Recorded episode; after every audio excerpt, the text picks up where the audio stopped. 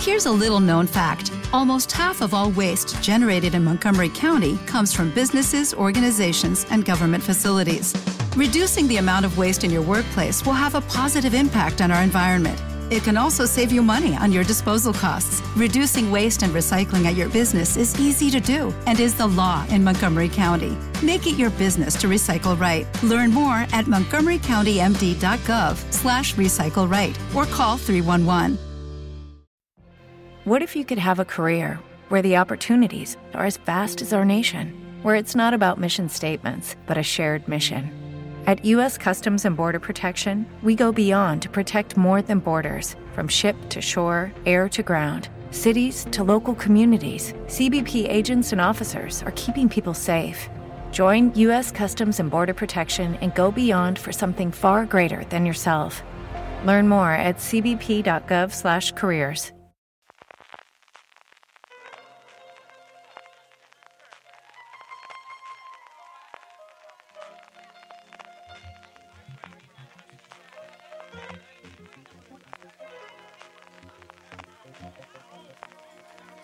you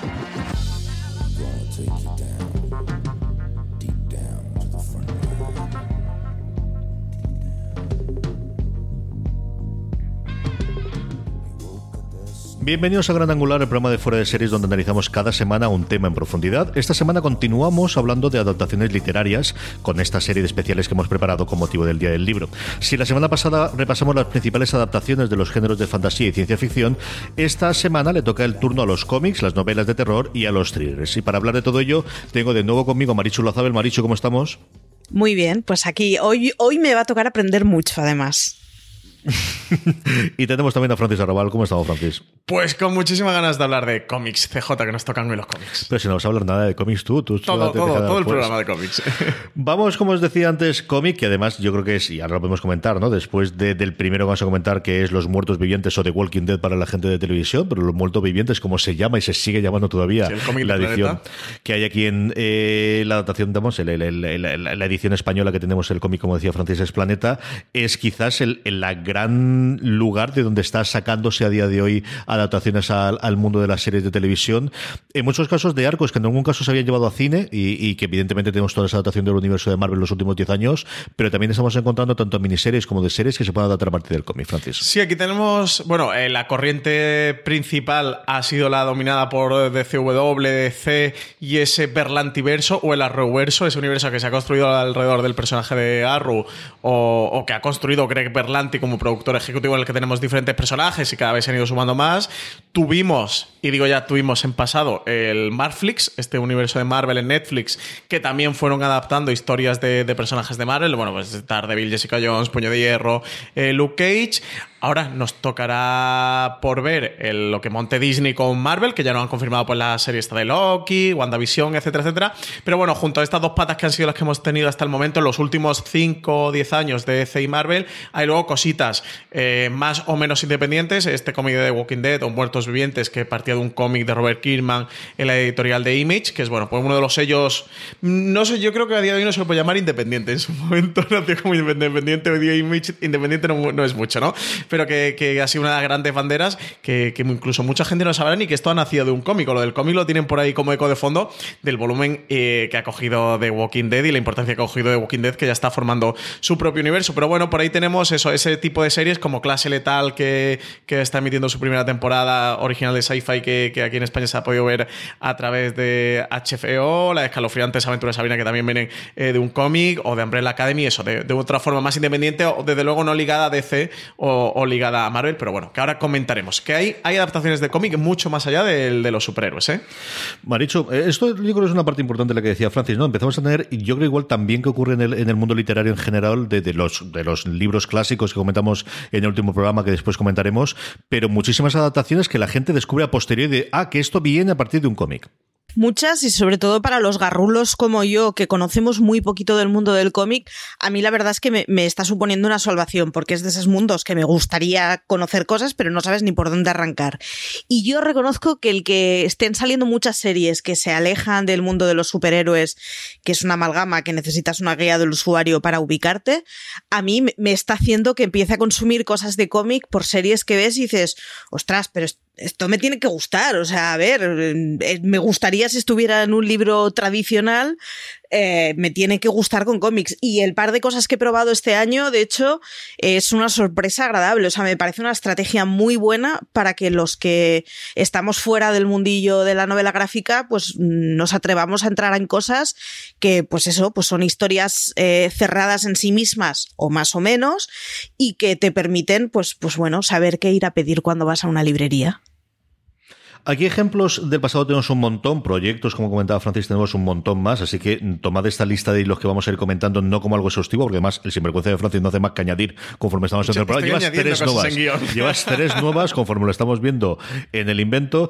Eh, Francis, empecemos por The Walking Dead. Al final yo creo que es el, el, que empieza a dar el pistoletazo de salida, igual que lo es Iron Man, para ver que pueden funcionar las de cómics, especialmente de superhéroes en el mundo del cine. The Walking Dead es la que dice hay dinero y mucho dinero en adaptaciones de cómic para el mundo de la televisión. Sí, no sé eh, tú cómo lo ves, eh, si te atreverías a hacer la afirmación de que, de que, ha podido romper un poco el, lo que es la adaptación del universo de cómic eh, en televisión, más allá de eso, de lo que es el superhéroe tradicional de DC Marvel. Ahora, por ejemplo, tenemos The Boys, que salió el tráiler hace semanita y poco, esta serie que vamos a poder ver a través de Amazon Prime Video, que pertenece a la línea de Vértigo dentro de C, que era el sello independiente ese sello para otras historias dentro del universo de C que, que se salían de los márgenes del superhéroe, o vamos a tener historias adaptadas como la de Y el último hombre, que también es de es un, cómic original de Vértigo, de, de, Brian Bowen, y eso creo que sí que The Walking Dead ha, ha roto ese punto de adaptaciones para ejecutivos o productores ejecutivos de televisión, pero también para el espectador de en el cómic hay muchas más historias más allá de la de superhéroes. La de superhéroes está muy bien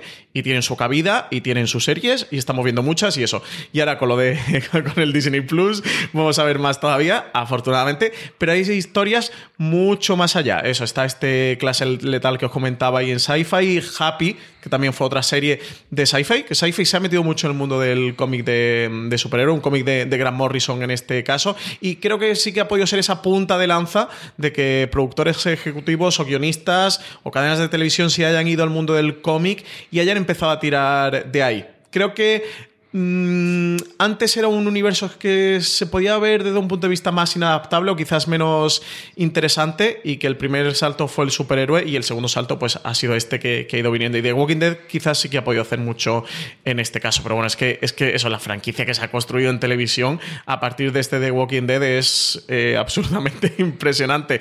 Tenemos Fear the Walking Dead que va a estrenar su es quinta temporada la que se lleva cuatro si no recuerdo mi malo de memoria mayo, y, y luego otra serie más que han anunciado, así que ya habría tres series ¿eh? ambientadas en el universo de Walking Dead. Además, series que recordemos que en el cómic no existen. En, el cómic sigue existiendo este de Walking Dead. Han tenido algunas cositas que se han salido de, a los márgenes, como una historia que hizo Kirman con Negan, que era una especie de precuelita, contándote la historia de Negan anterior a su aparición en el cómic de los muertos vivientes.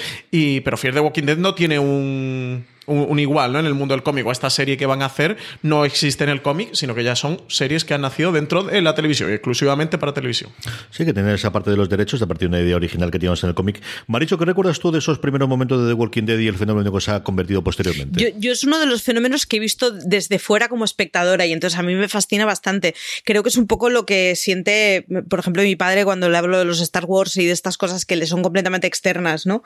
Y, y son de estas cosas que a mí consiguió sugerirme mucho al principio, consiguió que hasta me atrayera. De entrada, los zombies reconozco que es un tema que no, que no me cala demasiado.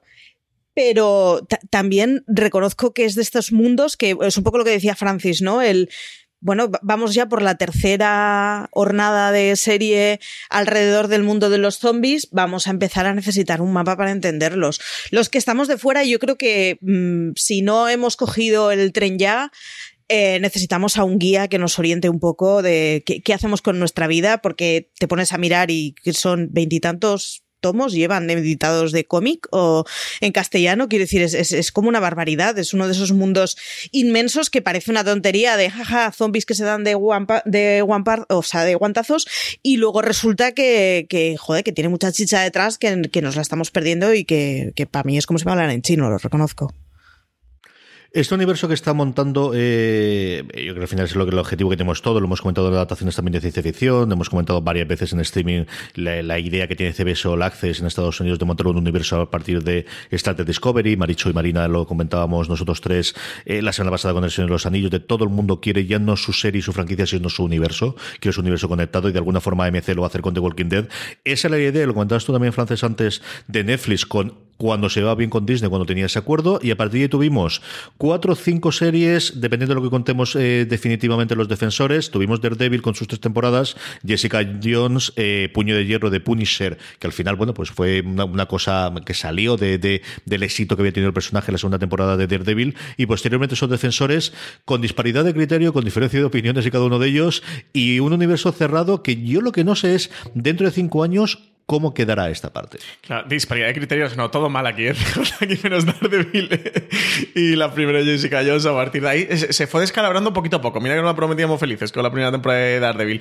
Creo que con el paso del tiempo, con esa perspectiva de hace cinco años, porque en el momento, sobre todo en el estreno primera temporada de Daredevil, eh, después primera temporada de Jessica Jones y estreno segunda temporada de Daredevil, sí que veíamos mm, unas posibilidades inmensas de de repente eh, Netflix está construyendo un universo de Marvel que, hombre, no es equiparable lo que al universo cinematográfico de Marvel, a, todo esto que está creando Kevin Feige en televisión con este mega arco que ahora acabará en Vengadores Infinity War, eh, pero, pero sí que, empezaba a ser el, germen de, un posible gran universo en televisión.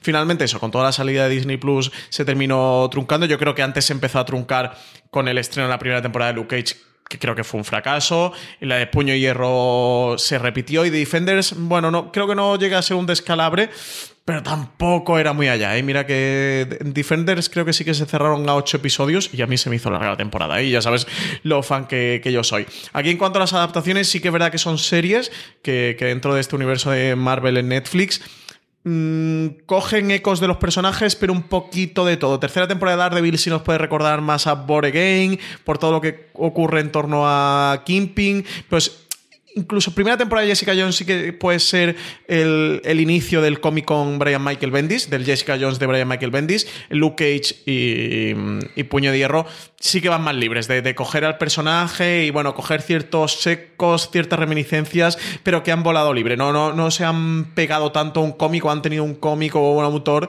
eh, de, referencia para el personaje para, para, mm, para desarrollarlo. Y creo que eso sí que es importante pues de, destacar, ¿no? Que, sí que han preferido volar un poquito más libre y crear sus propias tramas. Eso quizás creo que lo más pegado que hemos podido tener fue primera Jessica Jones con Brian Michael Bendis y, y Daredevil con, con el Bore Game de, de Frank Miller. Maricho, estas yo creo que es un mal en general que hemos visto en alguna de las series de, Netflix y que la primera que le detectamos era en, las propias series de Marvel, que es este mal de tiene 13 episodios por narices y tiene que ser porque sí y los episodios tienen que ser largos y tienen que durar, que luego lo hemos arrastrado en muchísimas series recientemente de Young Adults o de, de cualquier otro tipo de adaptación de eh, esta imposición y que la trama no da lo suficiente de sí como para tener todos estos episodios desde el principio que hemos decidido plantear. Sí, y es una pena además porque eh, cuando empezaron con las historias de vamos a hacer superhéroes en Netflix, ostras, la primera de Daredevil fue un fenómeno. Yo que soy bastante externa a todo el mundo de los superhéroes, me la tragué del tirón en plan, no sé qué está pasando, pero tengo que enterarme de qué está hablando todo el mundo. O sea, la segunda de Daredevil aún resonó, la primera de Jessica Jones fue, oh Dios mío, una mujer con los ovarios bien puestos, siendo independiente y siendo superheroína. Fue de estas cosas que dices, lo teníais todo, lo difícil lo habíais hecho, que era el arrancar y el conseguir que la gente te preste atención y que la gente te tome en serio. Y, uh, los de Netflix van en serio con el asunto de los superhéroes y se les ha escurrido entre los dedos. Y uno de los defectos puede ser efectivamente el que las series tengan que durar un tiempo determinado en capítulos y en, en metraje en cada episodio, ¿no? Y al final, pues, mm, bueno, pues, pues ha pinchado una bola que es una lástima porque es uno de esos momentos en donde, pues eso, los universos que tienen diferentes historias entre sí, que se entrelazan, son un caramelito y son una de esas cosas que se van persiguiendo y pues se les ha ido entre los dedos. Francis, comentabas tú antes todas las adaptaciones que haciendo Sci-Fi, que está picando un poquito en distintos sitios. Tenemos Happy, que te he comentado, que es una locura deliciosa y totalmente violenta del, del cómic. Wynonna Earp, que la tenemos que comentar, que Marina es muy, muy fan de ella, que la ve bastante gente en la redacción, pero nosotros ninguno del tres la hemos visto. Pero la que sí que habéis visto vosotros dos es Clase Letal, eh, que aquí, bueno, que está basada en la novela gráfica de Rick Remender, que eso sí que habéis leído. Sí, además, eh, con Clase Letal pasa también con The Umbrella Academy, que luego más tarde comentaremos. En, en el caso de Clase clase letal, el propio Rick Remender, que es el guionista, el creador de este clase letal, está como showrunner, es el showrunner de, la serie y de, de sci-fi. Y va muy, muy apegado al cómic. Yo solo me he leído el primer tomo. A mí, fíjate que el cómic no me fascina y, sin embargo, la serie me gusta mucho. Yo la serie me, me la he visto entre la primera temporada, la he disfrutado un montón. A mí el cómic se me hace un poco a veces eh, insulso. Para mí no, termina de ser tan tan interesante como, como la serie sí que es. En cualquier caso, guarda muy bien la estética. La estética del cómic está muy bien trasladada a la serie. estuve una vez hablando con Pablo veces que le hizo una entrevista que además publicamos en Fuera de Series, y estuvimos hablando en parte de, lo bien que se había trasladado. Hace una cosa muy chula la, la, serie en la traslación de la estética, es que en todos los episodios se guardan una escenita de animación, como está haciendo de Good Fight con estos cortos animados. Eh, pues se guardan una escenita de, de animación en alguno de los episodios de Clase Letal para meterte algo y recuperando la estética del cómic. De hecho, el que dirigía Paco Cabezas tiene una escena de animación preciosa y chulísima, pero chulísima. Eh, quiero recordar que es el séptimo episodio de la serie de clase letal. Y mm, incluso se lo llevan de esta manera, ¿no? De dedicarle un hueco a la serie de acción real para meterle algo de, animación. La estética, verdad que está muy bien trasladada y el mensaje, lo que es el, la historia de clase letal, también te la encuentras. Y al menos el primer tomo que yo he leído es la primera temporada, ¿eh? Y además eh, tienen los mismos arcos, mismas situaciones y está, me parece muy, muy buena adaptación, ¿eh? muy bien llevada el lenguaje audiovisual. Yo sin duda la recomiendo. Es de las que recomiendo porque me, me resulta una grata sorpresa. Maricho, ¿qué te ha parecido Clase Letal y su adaptación? Yo fue uno de los ejemplos de viendo la serie y sobre todo por los pedacitos de animación que tiene la serie, a mí me, cogió como clienta del cómic. O sea, y, a mí el cómic la verdad es que sí me ha gustado. He leído también solo el primer tomo, y, pero gráficamente es que me ha gustado mucho. Y es, de estas cosas que me resulta muy atractiva ya de entrada, que es lo que me pasó con los tramos de animación que tiene la serie y con la serie en general. Me parece que han conseguido trasladar muy bien eh, la cosa que hay de irreal cuando uno escribe un cómic en el que se permite ciertas licencias que no corresponden completamente a la realidad y que sin embargo la han conseguido llevar de una forma muy verosímil en la serie. Y es lo que hace que sea una serie muy curiosa, que no estás exactamente viendo algo que no sea, o sea, que, que pertenezca al género fantástico, pero tampoco estás viendo una cosa que sea exactamente cotidiana, por así decirlo, sin, sin soltar más spoilers y más visualmente impacta muchísimo, eh, tiene un tipo de trajes, eh, posturas, gestos de los actores que, que eso pertenecen más al mundo del cómic que al mundo de, una película real, ¿no? Y, en ese sentido, a mí, vamos, es de los ejemplos que han conseguido, pues eso, que, que, yo pase a ser clientela del libro a raíz de ver el producto derivado, la verdad. Aquí luego eh, hay, eh, yo he estado intentando eh, separar más o menos bloques. Hay un bloque que, que, yo sí que he leído alguno de los cómics y recuerdo cuando su momento, porque hacíamos entonces Slammerland también, hablábamos bastante sobre ellas, de la adaptación que va a haber o el nuevo lanzamiento que va a haber de los cómics de Archie, cómo van a hacer esto a día de hoy, que van a coger varios de la Hanna Barbera.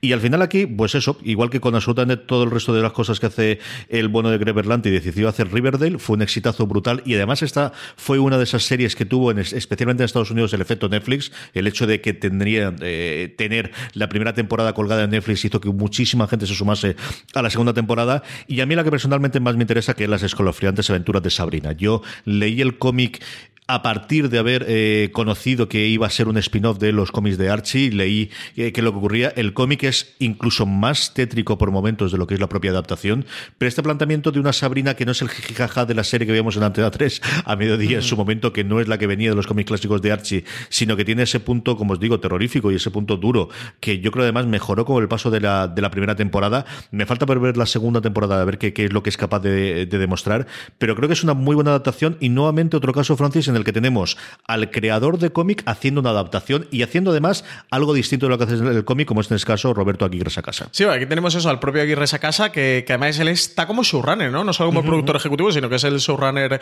eh, de la serie. Yo aquí en este caso he leído el, primer número, la primera grapita del Archie que da lugar al Riverdale, porque está escrito por Mark Waid, que es uno de los grandes autores del cómic actual, y además el dibujo era de Fiona Staples, que es la, bueno, la dibujante se ha hecho muy famoso por Saga, junto a Brian Bawam, que es una dibujante impresionante, y me leí el primer número, de hecho el tomo lo tengo en casa, y de las escalofriantes aventuras Sabrina también he leído el primer número, porque un día comprando un cómic en la tienda de cómics que yo voy, eh, Norma, que es la editorial que lo tiene editado, estuvo regalando, estuvo haciendo promoción con el lanzamiento de la serie Netflix, que de nuevo aquí el vínculo de cómo eh, tener una serie sirve. Every day we rise, challenging ourselves to work for what we believe in. At US Border Patrol, protecting our borders is more than a job. It's a calling. Agents answer the call, working together to keep our country and communities safe. If you're ready for a new mission, join US Border Patrol and go beyond. Learn more at cbp.gov/careers. ¿No te encantaría tener 100 dólares extra en tu bolsillo? Haz que un experto bilingüe de TurboTax declare tus impuestos para el 31 de marzo y obtén 100 dólares de vuelta al instante. Porque no importa cuáles hayan sido tus logros del año pasado, TurboTax hace que cuenten. Obtén 100 dólares de vuelta y tus impuestos con 100% de precisión, solo con Intuit TurboTax. Debes declarar para el 31 de marzo. Crédito solo aplicable al costo de la presentación federal con TurboTax Full Service. Oferta sujeta a cambios o cancelación en cualquier momento para el relanzamiento o el lanzamiento de un producto literario, que, es algo pues, que a lo largo de estos grandes angulares creo que vamos a ir comentando mucho y que va a ser un poco leitmotiv. Y eso, están regalando el primer número, además con la portada, con Netflix puesto, con el logo, para que vieras bien que era una serie de, televisión y también llegué a leer el primer eh, número. Aquí la, serie es fantástica, no tengo mucho bagaje con el tema del cómic, porque eso, solo he leído el primer número, que es, que es muy poquito, pero de nuevo sí que guarda muchas similitudes con la estética, incluso actores se parecen bastante a, lo que está en el, en el dibujo y el tono está muy, muy, muy, muy pegado en la adaptación. Maricho, yo creo que, y como le comentaba Francis, es un, cambio bastante claro el hecho de que eh, los guionistas, o mejor dicho, los autores de los cómics o de las novelas quieren eh, dominar el, producto, que tradicionalmente siempre han hecho su parte, vendido los derechos y se acabó, pero empezamos a tener ahora ya una posibilidad o un, caso en el que ellos quieren sumarse y ser, por un lado, más rentables y por otro lado, controlar qué adaptación se va a hacer en su propia obra para, eh, para poder llevarla a cabo. Eh, sí, una de las cosas, además, una de las ventajas que tiene, yo creo, que es que al final, como, como pasa con Sabrina y como pasa con todo el universo que están haciendo alrededor de los Riverdale y como, pues, como hablaba, como estaba pasando con el Deadly Class que estábamos comentando ahora, una de las ventajas que tiene es que la traslación que se hace es muy inmediata. Entonces, al final hace que el consumidor de una plataforma sea mucho más fácil el consumidor del otro, porque el, el producto que te están dando es muy fiel. Y sobre todo, em, además de ser fiel, es un complemento fantástico a aquello que es lo que estaba pensando su creador, que es lo, lo ideal que sería para cualquier tipo de adaptación, que su versión sea un complemento que te aporte cosas coherentes con la pieza original. Francis ha hablado antes de Vértigo y la gran adaptación de Vértigo que tenemos por ahora, porque ahí el catálogo histórico es sencillamente espectacular, con las, eh, al menos de las eh, que hubo del finales de los 90, que es cuando yo recuerdo leerlo en su momento, y la primera, la que de alguna forma ha roto la lanza hasta que nos llegue en su momento la de Sandman, y luego tenemos también en paralelo la de Lucifer, que siento que es una adaptación tremendamente libre del personaje de Lucifer de Sandman, pero sí que Predicador o Preacher, porque al final aquí lo hemos decidido mantener como últimamente ocurre siempre con el nombre original en inglés, eh, que lo tuvimos en AMC, que es una cosa que le esperaba muchísimo, y luego yo tengo la, sensación de que se ha desinflado, desde luego al menos, a nivel de conversación, una barbaridad, Francis. Es que aquí sí que creo que el trabajo de adaptación está demasiado bien hecho. de Preacher, eh, no me he leído los 10 tomos completos, eh, creo que voy por el cuarto o, por ahí, porque es algo que empecé a leer con ganas y al final lo, lo dejé abandonando un poco. Yo a la serie tenía muchas ganas. El cómic, quien lo conoce, bueno, es mm, Garcenis, o sea, esto es locura eh, absoluta pero mm, creo que no estaba demasiado bien cogido. Aquí están como productores ejecutivos Seth Rogen y mm, Evan Goldberg. Era muy fan del cómic y de verdad creo que Igual que, por ejemplo, te digo, en clase letal o de Umbrella Academy, como trataremos ahora, el trabajo de adaptación está muy bien depurado, tienen muy bien cogido el tono, el estilo, cuáles son los pilares de ese cómic, qué, qué es lo que hace en ese cómic eh, que sea tal y que sea diferente. Predicador es una cosa muy revolucionaria, es un cómic de mediados de los 90, ¿no? Aproximadamente, eso en el que Garcenis construye una auténtica eh, locura de este predicador, de, un... de Bueno, la, historia es muy loca, no me voy a entretener porque si no nos vamos a ir mucho de tiempo. Creo que la serie, el espíritu no está bien cogido, el casting a mí no me termina tampoco de encajar, eh, no lo sé, yo de hecho la primera temporada creo que al final no llegué ni a acabarla, quise retomarla con la tercera que volvían a hablar bastante bien de la serie, pero al final nunca la, llegué a retomar. Yo creo que aquí, bueno, pues se quedó media tinta un poco la adaptación. A mí me gustó mucho la adaptación lo que vi, pero es cierto que luego a partir de ahí no vi la segunda. También es un cómic de que yo creo es hijo de su tiempo, que fue revolucionario y muy rompedor cuando, cuando se editó. Yo recuerdo, vamos, de, esto de que te vuela la cabeza cuando lo leí, cuando salió, como decía Francis, en mitad de los 90. Una historia que al final es, pues eso, un hombre al que se le mete la palabra de Dios y que puede mandar con su, eh, con su palabra que cualquiera haga lo que él quiera. Tiene luego un elenco de personajes secundarios alrededor sencillamente apabullante desde lo que le acompañan en sus, en sus andanzas a, toda la gente con la que se va encontrando. Y yo no sé si es un problema de casting, si es un problema de, de la lejanía, si es un problema de, exactamente de si al final es ser un cable básico en Estados Unidos que te limita, que determinadas cosas es un quiero y no puedo de me paso todo lo que llego, llego a la raya, pero no puedo ir un poquito más allá. No sé exactamente lo que ocurrió, o, es simplemente un tema de química, de al final tienes todos los miembros, tienes por qué no funciona. No lo sé, de verdad. Yo creo que no es un mal casting el, que tengas gente detrás que tenía la, capacidad de un ser Roger para poner delante un proyecto de este estilo y tener la, financiación y de llevarlo adelante, gente que adoraba el cómic y a veces no sale. Es que a veces simplemente las cosas no salen. No es una mala serie, pero no es el predicador del cómic. no, no, esa era muy complicada. Dos cositas rápidas sobre el mundo de, Marvel eh, fuera de lo que es de alguna forma superhéroes, o mejor dicho, adaptado para distintas plataformas antes de que nos llegue Disney.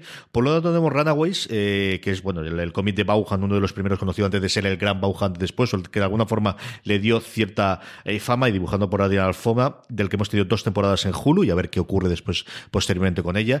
Y luego, y aquí en HBO España, si no recuerdo mal, es donde se emitió. Y luego Capa y Puñal, que fue una serie del segundo canal de ABC, que también es propiedad de Disney en Estados Unidos, Freeform, que es una serie que a mí me gustó mucho más de lo que tendría que gustarme. O sea, yo Capipuñal tengo un recuerdo muy grato porque era uno de los primeros cómics que yo empecé a coleccionar de estas cosas raras que no sabes por qué cuando yo era adolescente y, tenía mucho, mucho cariño en los personajes. Es cierto que aquí son más adolescentes todavía, que al final en la plataforma en la que están, pues eso no te va a dar lo que te va a dar desde luego en el posteriormente un Disney o lo que tenías en ese momento en comparativa con los cómics de, de o las adaptaciones para para, Netflix, pero de verdad que está muy bien contada como una historia de, juventud y una, historia en paralelo entre, más que de superhéroes, de jóvenes con poderes, para que nos entendamos, ¿no? Para que me veáis. Y Runaways lo que tiene es un problema con respecto al cómic de eh, tempo, de que al final necesitaba ampliar mucho más el universo, centrarse mucho más en los padres. Al final, la idea es maravillosa y es esta del resumen. Runaways, la idea es qué ocurre si realmente tus padres son malvados. O sea, todos los adolescentes, la idea es tus adolescentes, todos pensamos que nuestros padres son malos, que resulta si realmente son malos, si son supervillanos. Son los villanos de la y, los chavales descubren de repente que esto ocurre así, ¿no? Es, es una premisa muy, muy chula que quizás intentaron nuevamente, el sentido mucho de Marflix, de alargar y de estirar demasiado, demasiado el chicle. Y yo creo que podemos ir, antes de que vayamos con DC Universe, de Umbrella Academy, que además han sacado pecho ahora Francis en Netflix sobre los visionados. Ha sido ella y Triple Frontera los dos números que, que han dado ahora en la presentación de, trimestral de, de, inversores hace nada, eh, las dos que han sacado. Y tú te leíste el cómic a posterior y después de ver la serie o antes de cuando se conocía. Y Me leí el primer tomo antes, y además, de hecho, poquito antes, ¿eh? dos semanas. Lo que pasa es que nosotros nos pasaron screeners y yo vi cinco por screeners, pero vaya, sería una o dos semanas antes de ver los screeners, que sería un mes y medio, dos meses, porque esto nos lo pasaron con mucho tiempo de antelación, antes de que se estrenara la serie. El segundo tomo, el de Dallas, sí que no estaba editado en España y Norma, aquí de nuevo, efecto de que se estrenara la serie en Netflix, reeditaron el, volvieron a imprimir el primer tomo y sacaron el segundo, este tomo de, Dallas, y sí que este lo, leí pues a la, semana, dos semanas de acabar la serie, que fue cuando Norma Editorial, que es quien tiene los derechos en España, sacó el cómic. Aquí, bueno, nosotros ya grabamos un review, eh, he hablado ya en streaming, a mí la Academy me parece la serie está genial, pero es que si habéis leído el cómic, es fascinante comprobar el trabajo que, o la obra literaria, la obra del cómic y la obra visual, la obra que han hecho con la serie. Yo te lo he dicho muchas veces a ti y lo he comentado también cuando he hablado de la serie, que me parece ideal para hacer una tesis doctoral sobre el proceso de adaptación de Umbrella Academy, porque creo que hace todo bien y tiene todas las claves de un proceso de adaptación de cuando siempre estamos, eh, sobre todo con este debate que suele salir con Juego de Tronos, de los fans de los libros de Canción de Hielo y Fuego y Juego de Tronos y los temas de adaptación y todo esto eternos debates de cómo se traslada una obra literaria al audiovisual y lo que se traslada y lo que no se traslada y el debate que hubo en su día con El Señor de los Anillos y con las películas, por favor, leer el primer tomo de Umbrella Academy y veros en la serie.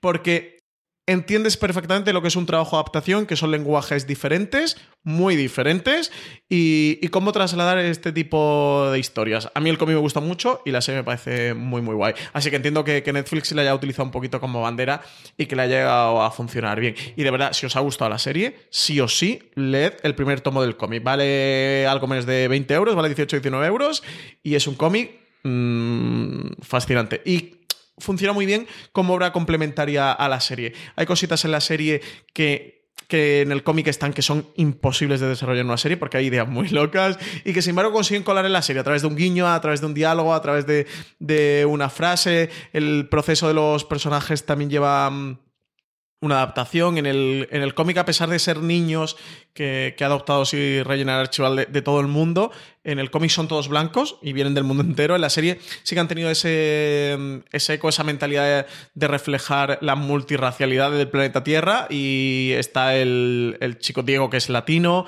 y hay una de las chicas que es eh, afroamericana, y hay otro de los personajes que es asiático, de origen asiático. Y, y, ves este, todo este proceso de adaptación. Por ejemplo, la policía, el personaje de la policía en la serie en el cómic es el típico, es un comisario Gordon, mm, literalmente, ¿no? Y aquí en la serie lo convierten en, una mujer. Entonces ves toda esta, esta descomposición de la obra original y de traslación a una serie de televisión. Entonces, por eso sí que lo recomiendo mucho, ¿eh? Eh, que, se lean y se vean y se comparen las dos obras. Maricho, de Umbrella Academy, ¿cómo ha funcionado alrededor tuyo? ¿Es una cosa que se haya leído, que se haya visto mucho? Es una cosa que se ha visto mucho y además por un tipo de gente que ya no le, iba a decir que no le tocaría, pero no es exactamente eso, sino que no es el tipo de target que de entrada pensarías que, que, lo, va, que lo va a ver. Yo, de hecho, es una serie que vi a posteriori, pues ya cuando había pasado una semana, diez días que había salido, que, que arranqué a ver, porque de entrada estaban, pues los que vieron los screeners en fuera de series, ya pusisteis el hype por las nubes y estabais en plano, Dios mío, esto me ha cambiado mi vida, porque estabais así. Y, y luego es que... Sí, sí, yo lo reconozco totalmente. O sea, alucinante, y, alucinante. Claro, y es la cosa de, joder, pues, pues sale al aire, ¿no? Y lo está empezando a ver la gente y, joder, pues, pues no son solo estos cuatro pirados de la redacción que dicen que les ha cambiado la vida, que no, que hay un montón de gente flipando. Y claro, y es que luego lo ves y es muy potente visualmente, tiene una banda sonora súper bien colocada, tiene escenas que son fantásticas desde para hacerte un gif, o sea, lo, tiene absolutamente todo para ser un producto completamente moderno y un producto que, que pille a una horquilla que, que, bueno, pues de entrada no esperarías que fuera gente que viera una serie de, pues una adaptación de un cómic de, de, chavales que no dejan de ser unos héroes o unos superhéroes, ¿no? Entonces, eh, es uno de esos productos que honestamente yo creo que, que la petado un mogollón y que, que, que, vamos, que no tengo muy claro si Netflix esperaba alcanzar mm, ya no de audiencias que, pues por lo que parece, les ha ido muy bien, sino que además de que eh, me ha rodeado muy poca gente al final que dijera, eh, pues no me ha gustado o me ha decepcionado o todo el que la ha empezado a ver a mi alrededor se ha enganchado, ha aguantado y la ha acabado. Y ostras, me parece una meta difícil. Antes de que vayamos por lo que está por venir, cosas que tenemos anunciadas y conocidas eh, a día de hoy, porque todavía no podemos ver. Tres, eh, lógico terminar con la otra pata de las adaptaciones de los cómics de DC. Tenemos una carta clarísima que es el Ver Antiverso, el Arrowverso, como queráis verlo. Todas las series de CW que empiezan con Arrow y siguen de momento hasta Batwoman. Ahora veremos cuando se estrena a finales de, de, este año, que también la tenemos allí. Pero en paralelo, y antes de que Warner decida hacer esta reestructuración, que no sabemos eh, precisamente en qué situación va a quedar todas estas series y la que hablaremos posteriormente, ni ellos tampoco. Se decide lanzar en Estados Unidos una plataforma llamada DC Universe que va a juntar, por un lado, catálogo histórico de películas y de series y sobre todo de animación que ha tenido DC y que, hombre, no era complicado de conseguir, pero tampoco era más sencillo tener una plataforma de streaming, empezando, por ejemplo, la serie animada clásica de Batman, que es una de las mayores joyas que hay de animación, y en las películas clásicas de Batman, y en la Superman del inicial de Donner, un montón de cosas que tenían, junto con cómics, que hasta ahora no había ninguna forma legal más allá que la compra de tener cómics, como si existe Marvel un límite de tener seis meses, ocho meses, cuatro meses después de la edición o de la compra, puede tener un servicio de suscripción en el que puedas leer los cómics antiguos de DC, inicialmente con algunos y ahora parece que van a abrir y van a colgar muchísimas cosas más. Y luego, en paralelo, tener además un programa estilo YouTube y sobre todo tener nuevas series. Y ahí tuvimos desde el principio cuatro propuestas de series distintas, una de animación con Harley Quinn, otra con La Cosa del Pantano, que comentaremos posteriormente, del que ya hemos podido ver un teaser más que un tráiler, y sobre todo dos series francesas que son Titanes por un lado, que en España hemos podido volver a través de Netflix, y Doom Patrol o Patrulla Condenada, que termina dentro de un par de semanas aproximadamente cuando esto se cuelgue. creo que son 14 episodios o 13 episodios, tiene un formato extraño. Ahora creo que van emitiendo el undécimo, creo que se está emitiendo o se ha emitido. Que termina durante el mes, finales de mes de abril, principios de, de mayo en Estados Unidos, que desconocemos si han vendido los derechos fuera nuevamente a Netflix internacionales, eso se lo han quedado, de verdad que lo hemos preguntado y a día de hoy no sabemos absolutamente nada, y que parece que están funcionando bastante bien a nivel de fan. ¿eh? Sí, Titanes ha funcionado bien, sorprendentemente bien, y más para aquellos que vimos el teaser cuando Comic Con, acordaros aquel famoso, bueno, no era teaser, era ya un tráiler, ¿eh? Madre Dios, que pinta horrible, luego la serie está muy bien, la serie les ha quedado fantástica. Y de Doom Patrol, lo que he escuchado por ahí, también es que está muy, muy bien. Eh, aquí de nuevo tenemos adaptaciones como hablábamos con Marflix mucho más libre, ¿no? No se han pegado a un cómic, aunque Doom Patrol sí que vas por, por la famosa patrulla condenada de Grant Morrison, que, es un cómic que tuvo mucha relevancia, que yo estoy persiguiendo a todos los libreros de España para que me consigan el primer tomo de la patrulla condenada, que no hay manera. Encima luego Gerard Way, el autor de Umbrella Academy, que era muy, muy fan de Grant Morrison y que de hecho escribe de Umbrella Academy en parte basada por la patrulla condenada, luego le dieron una serie, creo que le dieron un par de series limitadas de la patrulla condenada y de nuevo el primer tomo de la patrulla condenada de Gerard Ahora acaba de publicar eh, ECC en España, que es quien edita DC Vértigo. Acaba de publicar el segundo tomo, esta patrulla condenada de Gerard Way, cuando el primer tomo está agotado. Y tampoco consigo. Así que, oyentes de Forest Series, si, por ahí alguien con un tomo de Grant Morrison de la patrulla condenada o de Gerard Way, o acepto regalos de verdad. Y señores editores de ECC, que nunca sabe que nos puede estar escuchando, si hay alguien por ahí escuchando, por favor, imprimidme uno, dale al botón y mandádmelo a mi casa. Yo os facilito la dirección, porque no hay quien lea esta patrulla condenada de Grant Morrison. Joder, que le tengo ganas. Eso sabes que será el momento que Netflix anuncie que la tiene o como diga aquí en medio, entonces el botón de reimprimir es cuando funcionan las cosas. Porque al final el efecto maricho de, de reimpresión, eh, ya no solamente de lanzamiento, sino de estas reimpresiones de cosas que estaban perdidas, yo recuerdo otra que la que fuese clarísimo fue con el cuento de la criada que llevaba abandonado de España como 15 o 20 años y oye, les costó a esta gente como dos semanas entenderla. Es la otra parte, ¿no? El, el, cómo el éxito que tenga algo en televisión le permite ya no solamente la venta, sino la reimpresión o el que vuelvan a, a tener cosas que, que, se habían perdido, Maricho. Yo hace un año, perdona, Maricho, hace un año me llamó la atención porque en, en la librería del aeropuerto de Heathrow en Londres, volviendo un viaje a Londres, eh, entras y bueno, esto que te da una vuelta para pasear y bueno, ponía los 20 libros más vendidos y empecé a contar, digo, mira, el primero es una serie de televisión, el tercero es una serie de televisión, el cuarto es una serie de televisión, el quinto es una serie de televisión, el noveno es una serie de televisión, el 70% eran libros que, que, tenían o habían sido una adaptación de una serie o iban sobre una serie como producto fan tipo de Big Bang o algo así. Me llamó la atención porque me quedé de wow, todo está relacionado con una serie de televisión. Era dentro del ranking de, de los 20 libros más vistos, ¿eh? Sí, y, y yo creo que además que hace en un efecto de democratización del producto, ¿no? Hay, hay ciertos nichos que es difícil entrar si estás completamente externo y no tienes a alguien que te introduzca en ellos y el que se pasa una serie de televisión hace que sea mucho más fácil entrar en ellos. El cuento de la criada es uno de esos ejemplos, es uno de esos libros casi manuales que, bueno, pues estaban restringidos a un tipo de público muy específico y que en el momento en que se hace una gran serie y pues, bueno, pues la ves un poco porque estás haciendo zapping en el menú y, eh, ¿qué es esto que tiene buena pinta? Te lo arrancas y te meten en un mundo que desconocías. Al final es lo que dice Francis, ¿no? De los libros más vendidos, pues, pues es lo que es más fácil que, que yo que no conozco un número, o sea, un mundo específico vaya a entrar en él, si al final me están hablando de él, pues, pues en la lista de más vendidos del aeropuerto, en la librería de abajo de casa, etcétera. Sirve para reimprimir, sirve para abrir los, los nichos de consumo que suelen ser muy endogámicos a otro tipo de mundos y, vamos, yo bienvenido sea todo lo que haga que entendamos un poquito más las aficiones de todo el mundo y a partir de ahí, si nos apetece entrar perfecto, pero que, que las hagan mucho más accesibles y mucho más fáciles de entender. Vamos ya con lo que está por venir. Insisto una vez más, no penséis que esto es una cosa tremendamente exhaustiva. Hay muchísimos proyectos que están en distinto formato, en distinta fase de, de, producción. Este hemos visto ya teasers, hemos visto imágenes. Es una de las grandes apuestas post Juego de Tronos que tiene HBO. Yo creo que el tráiler serio lo veremos después del último episodio, porque tiene pinta además de que por ahí puede hacer o puede ser el siguiente de estreno. No sabemos si verano, no sabemos si primero en otoño.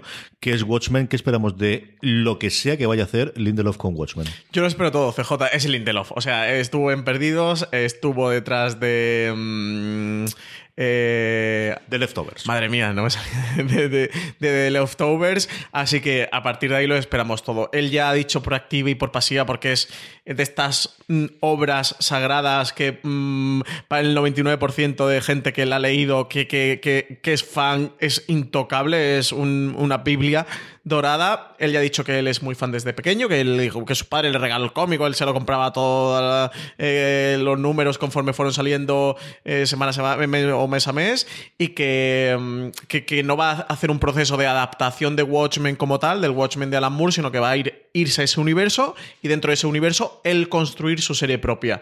Yo le tengo muchas esperanzas, le tengo muchas ganas, me podré equivocar o luego podrá salir mal o que Lindelof no acierte en el trabajo de adaptación que haga de este Watchmen. Yo, CJ, sinceramente creo que se ha ganado nuestro crédito y lo espero absolutamente todo. Le tengo unas ganas que no te puedes ni imaginar. De hecho, puede ser mi serie más esperada de lo que queda de este año. ¿eh? Maricho, ¿qué esperas tú del Watchmen de los? Pues yo tengo que reconocer que tengo como una relación de amor-odio porque la historia me encantó, pero, pero entre ella porque tenía auténticos apologistas a mi alrededor del cómic. Y, creo que, que, es de esas series que como esté bien, que tiene pinta de estar bien, los seguidores nos pueden hacer semejante brasa que yo no sé si nos van a traer más o va a ser contraproducente, que es un poco lo que me pasó a mí, por ejemplo, con Juego de Tronos, con la serie de los primeros años pero es cierto que si lo hacen bien, la historia es muy potente, eh, los recursos son muy potentes, puede dar una cosa muy buena, muy bien producida, muy bien hecha y que sea de estas que pues, pues o te vas a vivir a una cueva o no te escapas de ella. Pues de los fans de Canción de Hielo y Fuego no os digo nada lo que está por venir de Watchmen.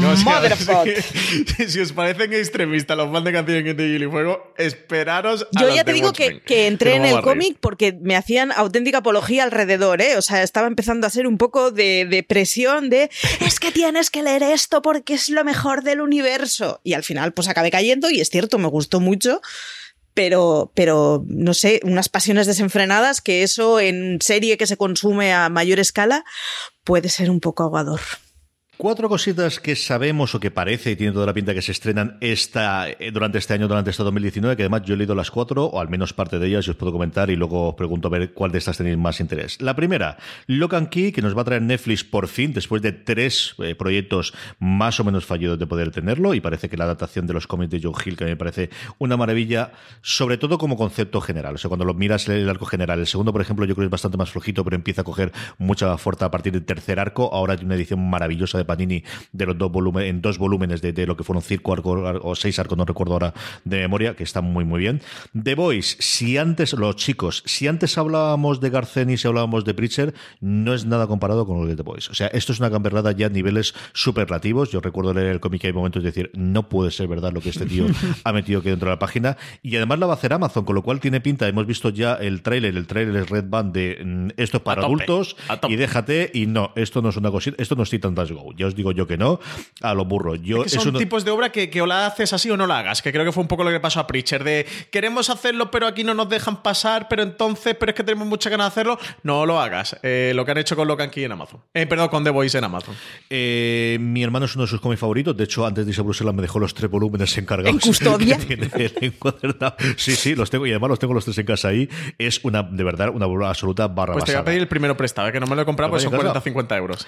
La cosa del pantano que nos llega de DC Universe le han recortado de momento dos episodios, hemos visto solamente la imagen de la cosa del pantano, a ver qué ocurre. Y de este tú sí que lo has leído, Francis. Nuevamente, otro proyecto lleva dando vueltas por Hollywood un porrón de tiempo, que ha tenido, la, ha tenido el problema de que ha salido el showrunner o uno de los co-showrunners, que es Michael Green, hace cosa de una semana cuando estamos grabando esto, que es la adaptación de Y el último hombre con todo el casting y que por fin va a traer FX también. Sí, un Michael Green que sigue la estela de su mejor amigo Brian Fuller, ¿eh? Madre mía, van saltando de proyecto en proyecto. Vaya dos tíos que están hechos. Eh, Eh, a mí el cómic de y el último hombre, he leído solo el primer tomo y es uno de los que tengo pendiente de estos de continuar, pero como siempre voy picoteando cosas, eh, al final no, no, he continuado con el segundo. Me gusta mucho el cómic. El punto de partida también es muy potente. Es que hay un virus, ha pasado una cosa a la humanidad en la que han muerto todos los hombres menos uno. Y de ahí el nombre, este, este título de ahí el último hombre. Entonces se queda un mundo eh, dominado por mujeres, solo existen las mujeres, y este solo hombre eh, que va con un monete ahí al hombro recorriendo, intentando sobrevivir a todas las amenazas que, que, se, que se va encontrando por el, por el camino. Es un proyecto que le dio luz verde FX que está pasando algunas vicisitudes, que ya han enseñado alguna, alguna fotito, sobre todo de la espalda, una imagen que es muy eh, icónica del cómic, que es una imagen de él de espaldas con una especie de gabardina. Bueno, no es una gabardina, es como un. con capucha, un. Ay, no me sale la prenda. Sí. exactamente así, con capucha.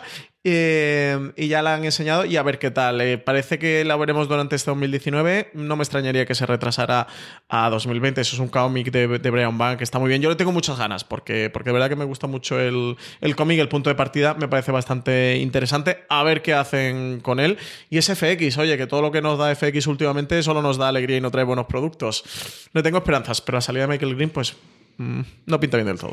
Y además con los dineros de, Disney ahora detrás de, ellos y teóricamente que la llevará a la plataforma de Hulu posteriormente. Maricho, de todas estas cosas, ¿cuál es la que quizás te apetece más de todas? Pues eh, reconozco que en estos mundos es en los que yo he tenido que utilizar mogollón Google y averiguar qué es lo que pasaba con varios de los títulos, lo cual mm, ya de entrada ya me resulta sugerente, que al final es un poco lo que me pasó en su día con Deadly Class y con Umbrella Academy.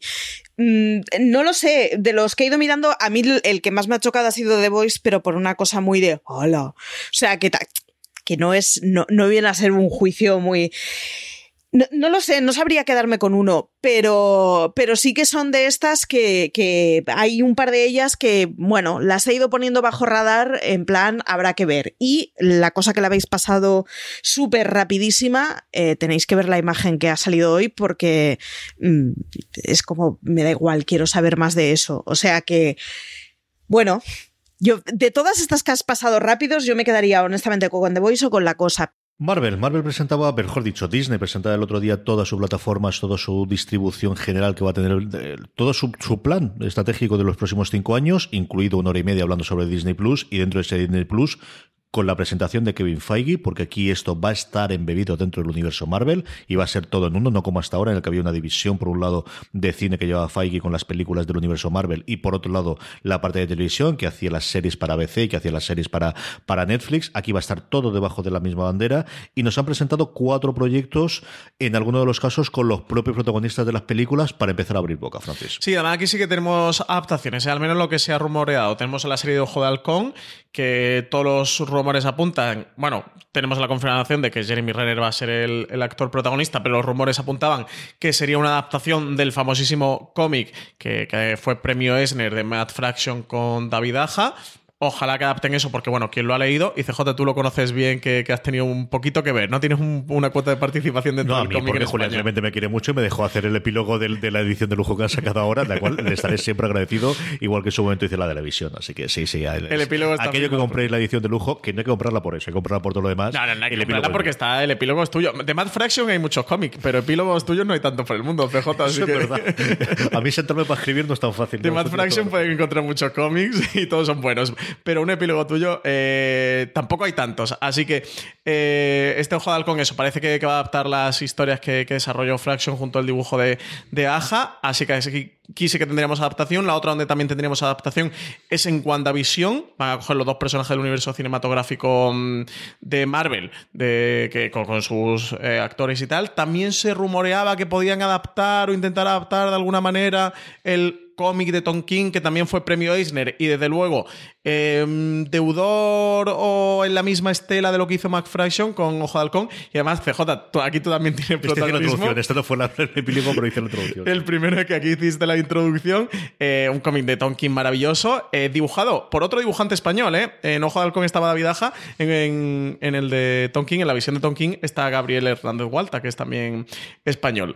Y también anunciaron este What If, que es los cómics ambientados en esos universos alternativos con algunos personajes, pues bueno, como eh, se planteaban cuestiones muy locas y a partir de ahí desarrollaban un, un, número como ¿qué pasaría si el Capitán América fuera el presidente de los Estados Unidos? ¿O qué pasaría si Daredevil creo que era fuera el jefe de SHIELD, era uno de ellos? Y bueno, historias de... Peggy Carter, yo recuerdo uno que era que si Peggy Carter fuese el Capitán América, es decir, le hubiesen dado el solo a Peggy Carter, y aquí lo que va a ser, va a ser una serie de animación, pero que en la medida de lo posible van a tratar de contar cuando sean personajes conocidos del universo cinematográfico con las voces de los mismos actores y actrices que lo han interpretado en su momento del universo. Y el que en principio de los cuatro que han anunciado no tendría un eco directo en el, en el cómic, en un cómic en particular, sino en lo que se ha construido en el universo del cómic, es la serie de Loki, que sabemos que va a contar con Tom Hiddleston, interpretando a, su personaje de Loki y eso de momento sí que, que, no se ha apuntado a que tenga una correspondencia directa con, un, con una historia, con un guion o con un arco concreto del, del cómic. Así que tenemos esto por ahora del universo Marvel en Disney Plus. Esto es lo que han anunciado por ahora y mucho más que estará, que estará por venir. Y aquí sí como apunto, sí que me parece muy interesante que mientras que el universo de Marvel en Netflix sí que cogían a los personajes en general o la historia que el bagaje que tenía el personaje del cómic, pues en los What Ifs se han ido a lo que se ha hecho en el cómic, en WandaVision parece que se van a ir a ese, a ese cómic de, de Tom King, de, de, la visión que tan famoso fue y que tanta importancia tuvo nada hace un par de años o tres que se publicó. Este cómic es bastante reciente. A Ojo de Halcón se han ido a ese gran, o esa gran etapa que tuvieron con Matt Fraction y desde luego sí que parece un movimiento interesante. Maricho, ¿qué te parece estas adaptaciones y este uso, esta ampliación del universo Marvel dentro de Disney Plus? que yo, yo empiezo a estar un poco superada con el universo Marvel. Eh, reconozco que eh, se, me, se me empieza a perder absolutamente todo y empiezo a necesitar eh, una guía del usuario. En donde no me veréis, ya os digo, es en el de Loki, pero porque esto ya es una enemistad personal. Muy mal, nada, muy mal. nada. Tom Hiddleston mola todo. Le tengo un o sea, paquete al pobre. Tom Hiddleston.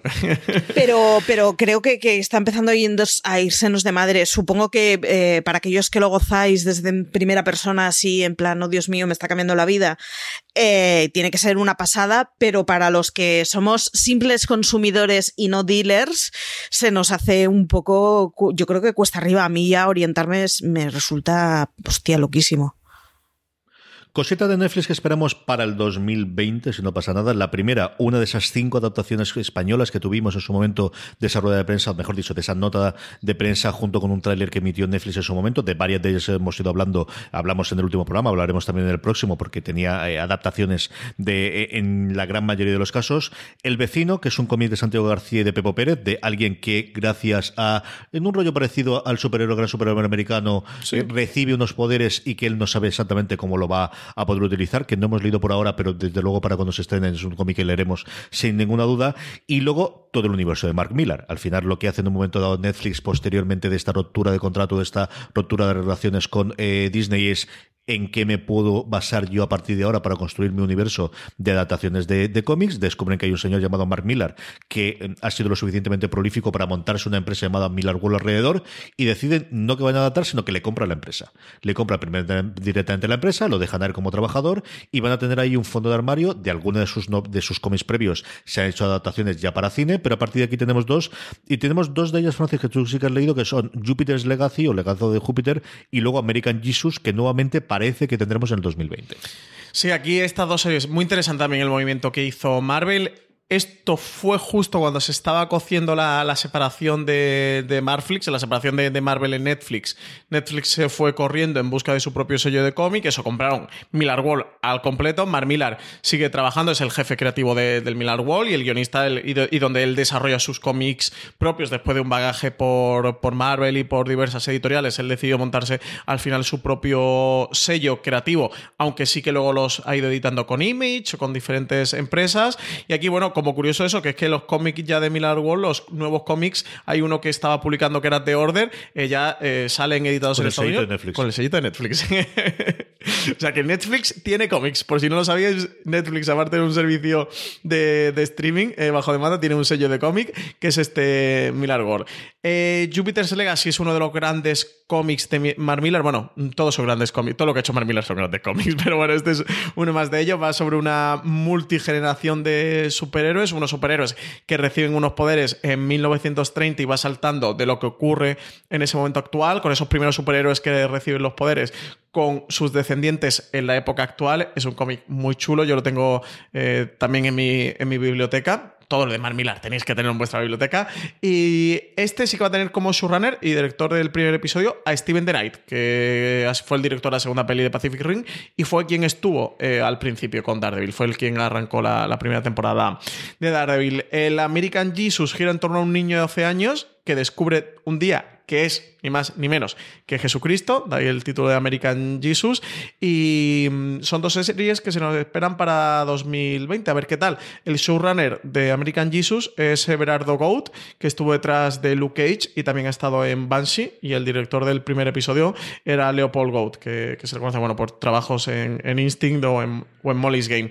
A ver qué tal. Estas son las dos primeras que han anunciado, pero entiendo que van a adaptar, que, que, que adaptando poco a poco el universo de Mark Millar, el universo de este Millar World, porque para eso lo han comprado. Y aquí quitando Kissman y Kikas, que ya tenían vendido los derechos cinematográficos, pues el resto, o sea, en versión película, en versión serie de acción real o en versión serie animada, lo iremos viendo poquito a poco cómo todo se adapta. Y cerramos la parte de los cómics con una idea que están rondando de hace mucho tiempo. Tuvimos dos adaptaciones cinematográficas, pero al final el, Sin City de Frank Miller da para muchísimo más. Maricho, ¿a ti te gustaría ver algo de Sin City en la pequeña pantalla?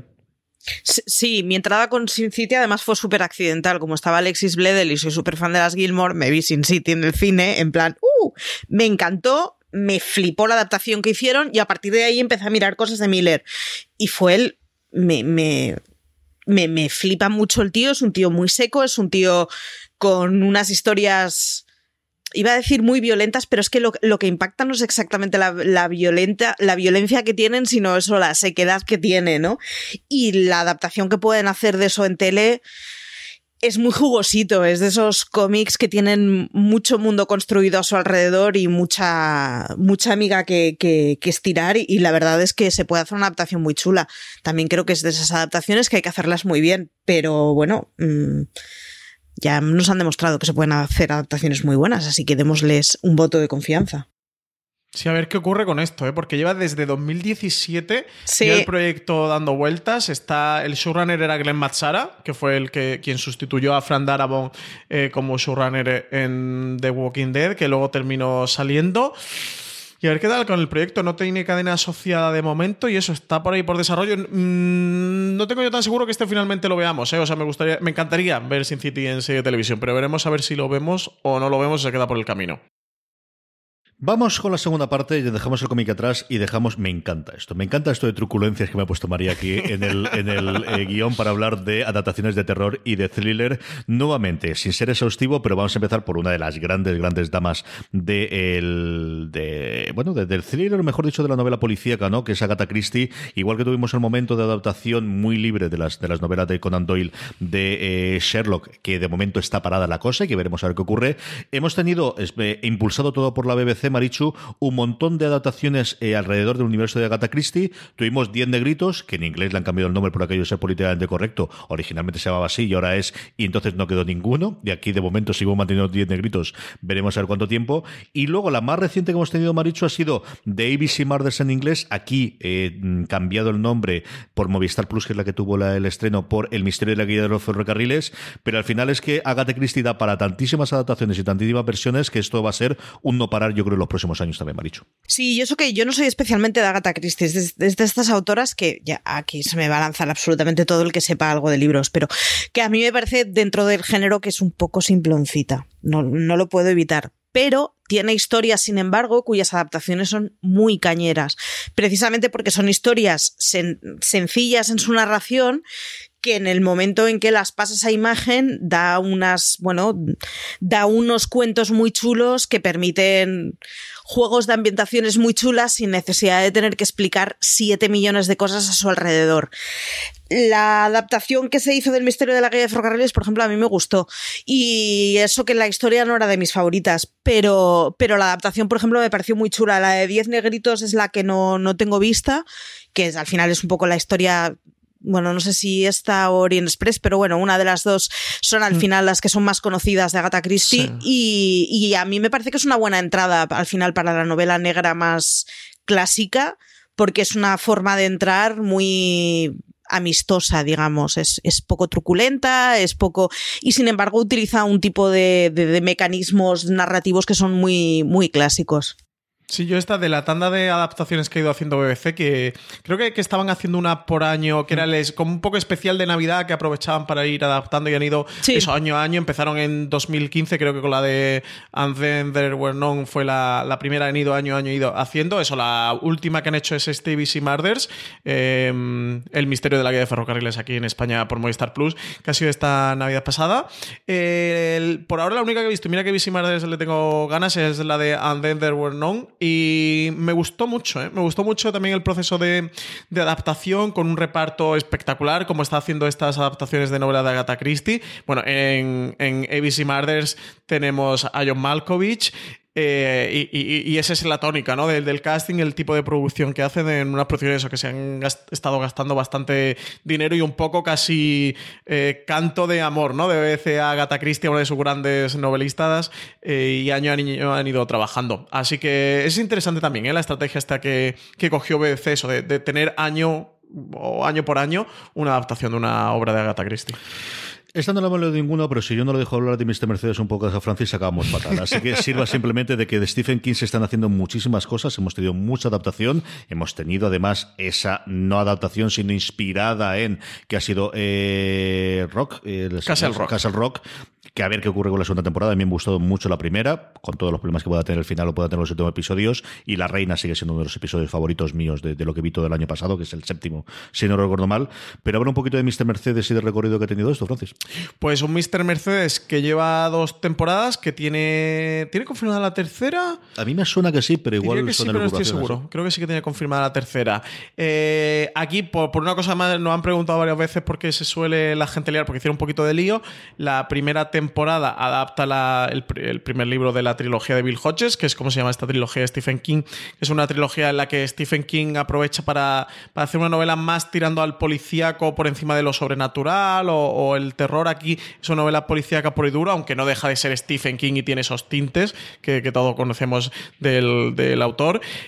Y sin embargo, la segunda temporada lo que adapta es el tercer libro de la trilogía, por lo cual la tercera temporada adaptaría el segundo libro. Esto lo hace eh, por un motivo, que es el mm, villano psicópata demente del, del primer libro, primera temporada que continúa, da un salto en la trilogía Bill Hodges, en el segundo se enfoca por otra parte, en la tercera lo vuelve a recuperar, en la serie sí que se ve que David E. Kelly, que es el showrunner de la serie, prefirió continuar este arco y ya la tercera temporada pues adaptar el, el segundo libro. Las dos temporadas están disponibles en XN Now, que lo podéis ver si tenéis Movistar o Vodafone, el paquete de series de entretenimiento que tengáis lo tenéis disponible. Yo es una serie que recomiendo muchísimo, es una adaptación de Stephen King sensacional, de verdad el trabajo de adaptación es sensacional y tiene un reparto espectacular y les ha quedado muy bien. Es que al final, eso, tienes como showrunner de David E. Kelly, ¿eh? que es de los mejores guionistas que hay, que hay trabajando en series de televisión. Así que yo, sin duda, es una serie que recomiendo mucho. De Stephen King no vamos a cansar de ver la adaptación, ¿verdad, Marichu?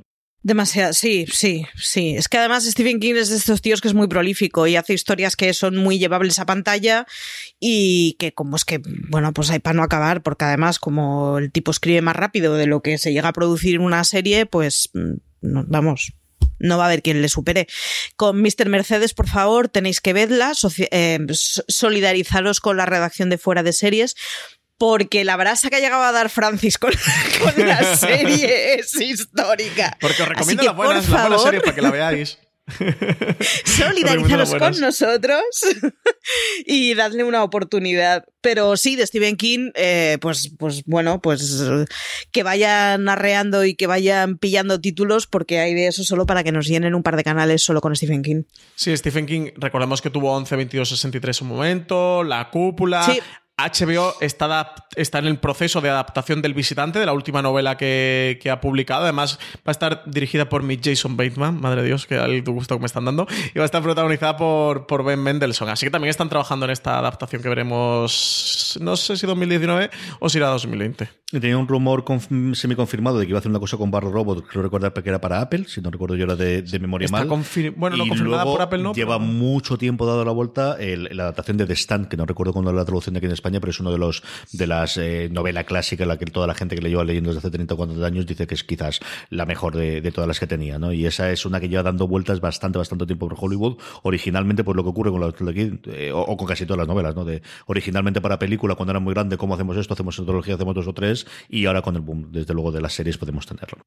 Dos series en paralelo que quiero comentar es, eh, bueno, de hecho, de hecho recuerdo ver una página web, lo que pasa es que solo se podía consultar desde Estados Unidos y la vi en su momento y la busco después y no me acuerdo, de TNT, que quería hacer un proyecto de prestigio durante todos los primeros principios de años. En el 2018 fue El alienista, que es una novela que yo leí hace muchísimo tiempo, cuando salió, en el cambio del siglo aproximadamente, no recuerdo si fue el 98 o el 2001 aproximadamente, cuando salió, que es una novela que me gustó mucho en su tiempo, pero yo creo que ha pasado demasiado eh, y hemos visto demasiadas cosas similares a lo que cuenta el alienista, que al final es el inicio de la, de la, de alguna forma, de la ciencia forense en un principio, con una serie muy, muy de época.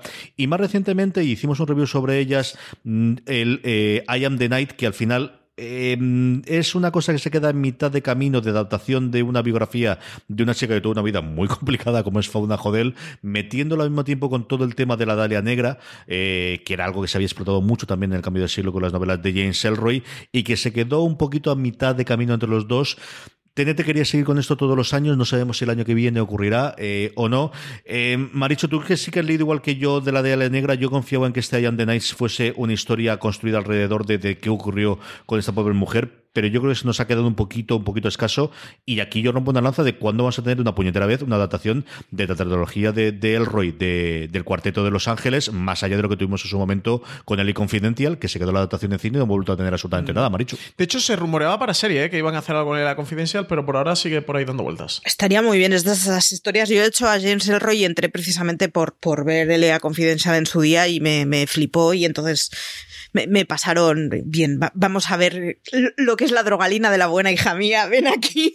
Y me pasó mi padre las cosas de Elroy. Y la verdad es que, hostia, son de esas historias que dan mucho. Es una pena que I Am the Night, yo creo que es, que es un poco al final lo que dices. Ha quedado un poco a las puertas de lo que podría haber sido. Es interesante, impacta bastante mucho el discurso que tiene. Está muy bien pero bueno, yo me, me, esperaba otra cosita, la verdad. Mí me decepcionó un poquito en su día cuando la vi. Vamos terminando antes de que vayamos con lo que va a venir, con un par de cositas de, de, AMC en Estados Unidos. La primera, de Terror, que originalmente era una adaptación de la novela de Dan Simmons, ahora ha sido reconvertida a una serie antológica por temporadas, en el que la segunda no va a tener nada que ver con la primera. A mí con esta me pasó una cosa muy curiosa, es que yo he leído un porón de Dan Simmons. Dan Simmons es uno de mis autores favoritos de siempre de ciencia ficción, y Perión es uno de mis libros favoritos de, de toda la vida, y recuerdo leer ese con todos los después, y Perión, Cánticos, y luego Endimión y todas las continuaciones, y mira que si la cosa se complica pero Hyperion, la primera, me sigue pareciendo una novela de ciencia ficción sencillamente eh, eh, majestuosa, maravillosa, como novela de personajes. Y esta, en cambio, que al final es la otra barra que tiene Simos, que ocurre o cosas muy de space opera y muy complicadas de ciencia ficción, o cosas de, de terror. Esta, probablemente llamada de terror, que al final era una historia realmente eh, que había ocurrido, una, algo histórico, que eran estos dos buques que quedaban varados en medio del hielo, y le mete esa parte sobrenatural que vemos posteriormente en la historia, para hablar, bueno, pues de cómo cómo eh, los humanos nos encontramos o nos, o nos comportamos cuando hay un suceso eh, eh, y nos pone en una situación límite, que es lo que al final de alguna forma analiza la serie. Yo creo que fue una adaptación y escribimos sobre ella de cómo eran capaces de haber encontrado esta parte.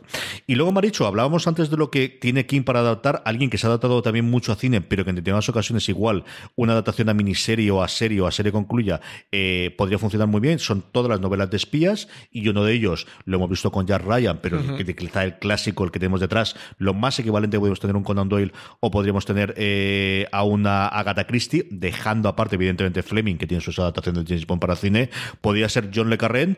Y tenemos a John Le Carré, que lo último que hemos visto de él es La chica del tambor. Hemos visto a la chica del tambor, antes habíamos visto el infiltrado. Eh, son historias muy de espías, muy clásicas. A todos aquellos que, que, os gusten, tenéis ahí un porrón de novelas de las que tirar. Yo mataría por ver el espía que surgió, el espía que surgió del frío en la tele, la verdad. Eh, son de estas historias que son muy de toda la vida, que, que no sorprende la ambientación y el tono, pero que en la página 3 te atrapa y te tiene hasta el final. Y Le Carrés de estos tíos que tendrá 20 novelas, veintitantas novelas, o sea, es de estos que os da para dedicarle un año y dedicaros a él en cuerpo y alma. Ojalá veamos muchas adaptaciones. Yo La chica del tambor es una adaptación que arranqué a ver y dejé a medias, no porque no me gustara, sino porque pues no, no, no, me cuadró y no seguí con ella. Pero, pero es de estas cosas que, que, bueno, es un tipo que tiene mucho jueguito, pues eso, con el infiltrado lo gozamos mucho y yo creo que mm, se puede seguir gozando con muchas historias. Es un tipo de género al final que, que son de estos que no caducan, que son de estas series que se ven cinco años después, siguen perfectas, se ven diez años después y siguen perfectas y eso juega muy a su favor. Y la última, Francis, una eh, serie originalmente de Lifetime que realmente donde fue un fenómeno absoluto y total hasta el punto de que la cogiesen y la renovasen Netflix después, uno de los grandes éxitos de la plataforma finales del año pasado y de las obsesiones, por no decirlo, a nivel global, que fue You. Sí, es, eh, serio, yo aquí no he leído la novela. Ahora, mm, no, tengo para comparar, ¿eh? No sé si. Porque me ha dicho tú tampoco has leído la obra original, ¿no? No, tuve ganas y me resistí porque, como tiene una segunda parte, digo, si me leo la primera, me voy a leer la segunda del tirón, que ya nos conocemos, y me voy a spoilar la segunda temporada. Entonces, estoy esperando a que eh, la segunda temporada para leerme las dos novelas del tirón. La serie, a mí me flipó. o sea, ¿eh? es adictiva a más no poder. Sí, sí, sí. Me, me la tragué en un fin de semana, el fin de semana que salió, vamos. O sea, de estas que te pones a ver el sábado a las 9 de la mañana y llega la noche y dices, ¿qué he hecho hoy? Nada. Pero bueno. Lo que está por venir, nuevamente, sin, sin ámbito de ser exhaustivos, lo primero que encontramos, que tenemos la de la fecha, junio seguro, Francis acordará o lo podrá mirar si era 14, 15 o 5, la de junio, 6 de junio. Es Nosferatu, porque vamos a pronunciar Nosferatu, aunque se escriba NOS 4A2, lo tengo que decir las dos secciones que tengo en la radio la semana y a los dos pobrecitos míos. Nosferatu, ¿no? Sí, tanto a Emilio como, como a Juanpa, cuando le, veías haciendo equilibrios para no decir el nombre y a los dos le hecho de sinvergüenza, no dices el nombre, no me vas a hacer a mí. Así que sí, Nosferatu con Zachary Quinto delante de la pantalla, la vuelta a la pequeña pantalla después de verlo sobre todo en Héroes, ¿no? Y luego lo vimos en Picnic, pero como si no existiese, o en The Slap, lo recordar que al final la adaptación americana quedó sin, sin pena ni gloria. A ver qué ocurre con esta adaptación nuevamente de, en este caso, no un cómic, como hablamos antes con Loco aquí, sino una novela de Joe Hill. Sí, esta le tengo gananzas. Y además estaba por ponerme como el estreno es 6 de junio que nos da un poquito de margen, estaba por leerme la novela porque de, de esas novelas que siempre he tenido por ahí rondando, de, pillarlas para leerla con, muchas, muchas ganas y al final nunca he terminado de dar el salto. Así que creo que voy a aprovechar la salida de la serie. Eh, le tengo muchas ganas. Está entre el misterio, terror, el punto sobrenatural se va a ver en España a través de AMC eso 6 de junio. No queda demasiado, está eso casi a la vuelta de, la esquina. Y, yo es de las series de, de, estas que tengo en, a lo largo del 2019 apuntar en el calendario en rojo porque sí que tengo muchas ganas de ver.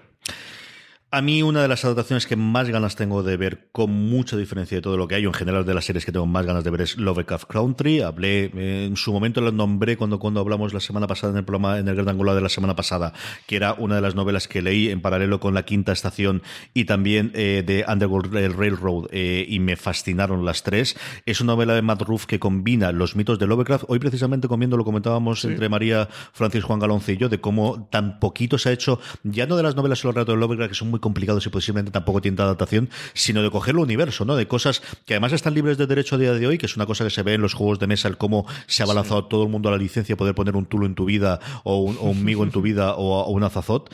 Pero aquí el, el es una novela sencillamente maravillosa que combina la historia de los afroamericanos en la época más racista del suramericano de los 50 y los 60 con la combinación de los mitos. Chico, una cosa que no debería funcionar, le sale espectacular, está muy muy bien escrito, las aventuras dan miedo por momento, da susto por momento y no solo cuando salen los bichos. O sea, hay momentos en los que es, te parece realmente aterrador, ¿no? Lo, que ocurría o lo que podías tener en ese momento en los Estados Unidos. Es una novela que recomiendo encarecidamente. Aquí se llama, eh, no es Lovecraft Country como lo han traducido, sino es el condado eh, territorio Lovecraft o espacio Lovecraft o, tierra Lovecraft, no me acuerdo exactamente. Luego lo miro con tranquilidad y lo pondré. Está editada aquí en España con una portada que no me gusta nada porque la americana me fascina, me encanta. es, una preciosidad. Y aquí es una cosa rarísima que si la ves en medio podría funcionar por cualquier otro libro, pero bueno, esto es lo que tenemos. Y continuamos, mal dicho, o terminamos, mejor dicho, con eh, lo que han decidido hacer con la maldición de la casa Hill. Sí, se llama así, por uno que diga que es la maldición de Hill House. Después del exitazo. Este fue otra de nuestras obsesiones el año pasado. Han decidido reconvertirla en nuevamente una serie antológica, yo creo con buen criterio, porque si una cosa funciona, ya sabemos que las miniseries no existen cuando las series funcionan, y van a hacer una adaptación de otra vuelta de tuerca, pero aquí, Marichu, fundamentalmente lo que nos sirve es para decir lo mucho que nos gustó la maldición de Hill House el año pasado, ¿no? Lo mucho que nos gustó y lo poco que me subo a un coche desde que vi Hill House. Yo sigo impresionada con esa escena. me, dejó, me dejó trauma. Esto lo voy a heredar, vamos, mogollón de tiempo.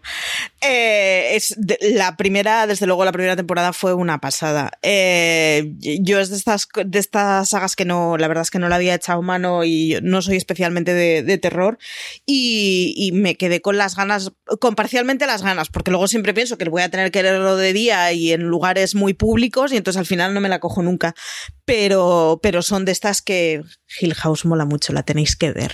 Así que la original literaria, como mole la mitad de lo que hace la serie, pues ya, ya, ya, nos arrienda la ganancia. Aprovecho, por cierto, antes que hablabas de Lovecraft, para recomendaros la, la, versión anotada de, que ha editado Acal hace nada, hace menos de un año, que es una joya, una maravilla y uno de esos regalos maravillosos.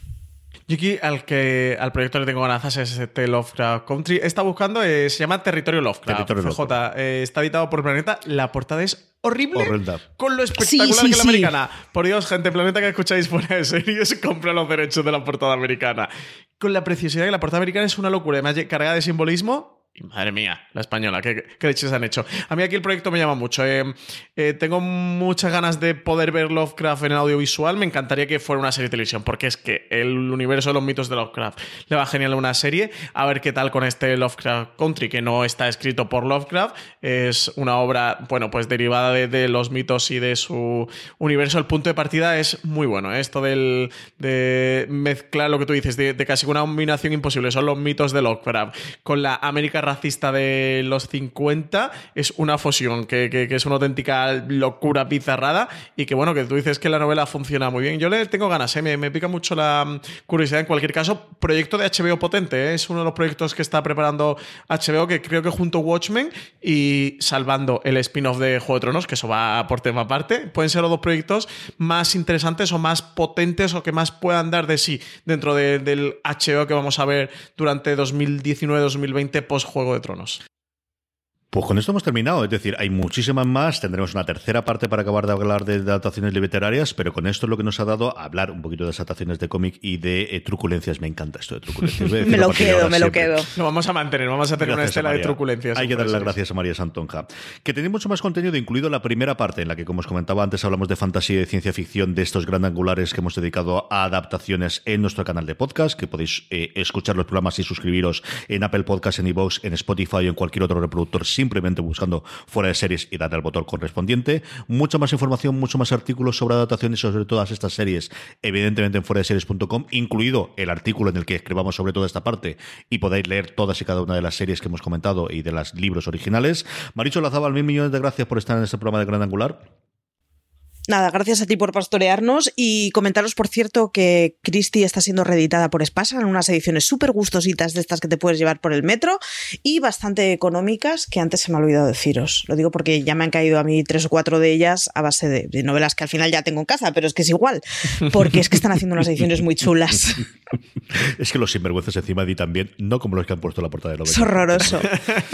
es, es exacto. Señora Arrabal, hasta el próximo programa. Pues hasta el próximo CJ. Me deja muchos cómics por hablar y muchas adaptaciones, muchas series, ¿eh? Tono, pues se me deja muchísimo, muchísimo, muchísimo. así, tienes, para más, ya está. Hay que dejar a la gente siempre con la miel de los labios. Querida audiencia, gracias por escucharnos, gracias por estar ahí. Pasaros por fuera de series.com. Recordad, tened muchísimo cuidado y fuera.